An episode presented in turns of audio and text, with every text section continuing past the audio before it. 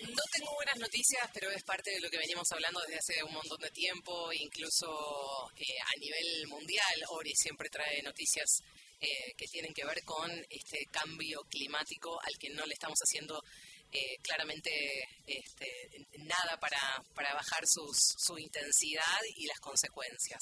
Vamos a hablar de lo que está pasando en Salta y es realmente alarmante. eh, lo que está pasando y cuando se ven las imágenes realmente es eh, estremecedor. El fuego está llegando prácticamente a las puertas de la ciudad de Orán y es sencillamente desesperante la situación. En Salta Capital ah, ah, lograron hace algunas horas nada más controlar el fuego que había afectado el cerro 20 de febrero y que puso en jaque además la capital salteña. Esto ahora lograron controlarlo, pero el fuego está avanzando y en la zona norte de la provincia realmente se ven imágenes dramáticas. El panorama de los incendios en el norte provincial asusta. A los cerros incendiados de Colonia Santa Rosa, Islas de Cañas y otros parajes se le sumó la imagen de los cañaverales incendiados intencionalmente eh, y según eh, está circulando en los medios de comunicación salteños, es Seaboard Corporation, un ingenio azucarero de origen estadounidense, para limpiar los campos donde siembran, bueno, la típica, ¿no? Se prende fuego, lo que pasa es que esto se descontrola, sobre todo teniendo en cuenta que hay vientos de hasta 80 kilómetros por hora. Imagínense qué puede salir de todo eso. ¿Algo puede salir bien? No, claramente no. Claramente no.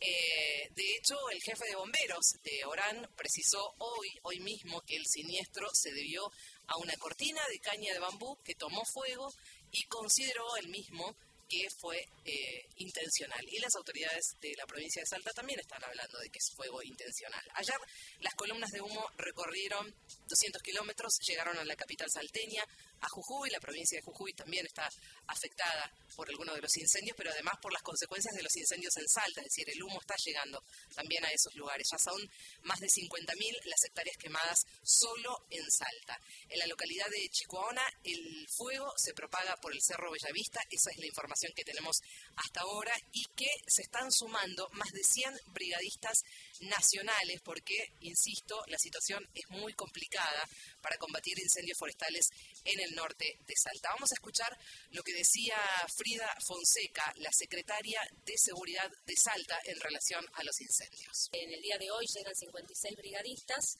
mañana llegan 56 más. Todo este equipo se va a sumar al trabajo que ya vienen haciendo los recursos locales, tanto Defensa Civil como bomberos de policía y como bomberos voluntarios en la zona de Valle Morado, en la zona de Orán, en la zona del sector norte de nuestra provincia, que tiene un incendio importante y crítico. El incendio de Chicoana está trabajado desde el primer día en que se produjo. Yo estuve ayer compartiendo con los equipos para saber cómo va avanzando la situación, eh, pero ayer hemos tomado la decisión de que intervenga el helicóptero hidrante, que recordemos que estuvo trabajando hasta antes de ayer acá en el Cerro 20 de Febrero, que ahora está trabajando en la zona del Cerro Bellavista.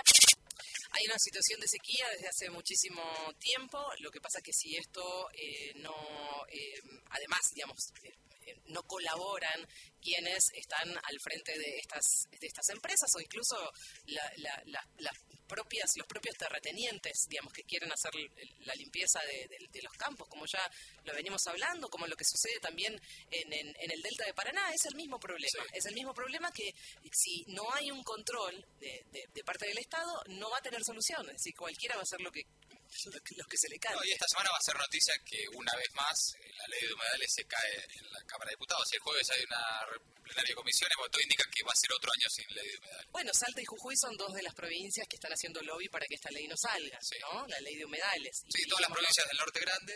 Fijémonos lo que está pasando ahí, ¿no? Con, con los incendios. Vamos a, les propongo escuchar a Jorge Arce, que es secretario de Defensa Civil. Eso se van a ir distribuyendo que tienen que ver con la peligrosidad de cada uno de los focos. A medida que vayamos viendo cuáles son los más peligrosos, ahí van a actuar para tratar de que esos incendios no se sigan expandiendo, moviendo a lugares donde puedan producir un desastre o puedan producir alguna situación complicada con las personas, los bienes, las viviendas, áreas productivas. Estamos trabajando con la brigada forestal en un incendio que es consideramos más peligroso, que es la zona de San Ignacio y el oculto. tuvimos que desplegar rápidamente la brigada hacia esa zona porque había riesgo de incendios que se acercaban a la zona de las comunidades y donde estaban las viviendas y entonces eh, tuvimos que trabajar contra reloj para poder hacer esas líneas defensivas para que ese incendio no afecte a todas las comunidades. Eh, ver las imágenes y eh, los testimonios de la gente que vive ahí muy cerquita, de donde llegó el fuego a las puertas de Orán, ver imágenes de alguien que estaba filmando desde una estación de servicio con el fuego cerquísima. La verdad que creo que eh, ninguna película se puede asemejar a, eso, a eso que estábamos viendo en las últimas horas de ayer y en las primeras horas de hoy. insisto en que se está analizando la posibilidad de suspender las clases porque además del fuego, hay un humo muy intenso que se está desperdigando por toda la, capital, eh, por toda la provincia de Salta en realidad y también por Jujuy, desde el gobierno provincial, señalan que la gran responsable es la sequía que ya se prolonga hace tres meses y hay quienes están apuntando directamente a los propietarios del de, eh, ingenio, de un ingenio en particular que era el que nombrábamos. Vamos a escuchar a Alejandro Aldazábal, que es secretario de Ambiente y Desarrollo Sustentable, hablando de, bueno, de el, dinero que se está poniendo para esta situación.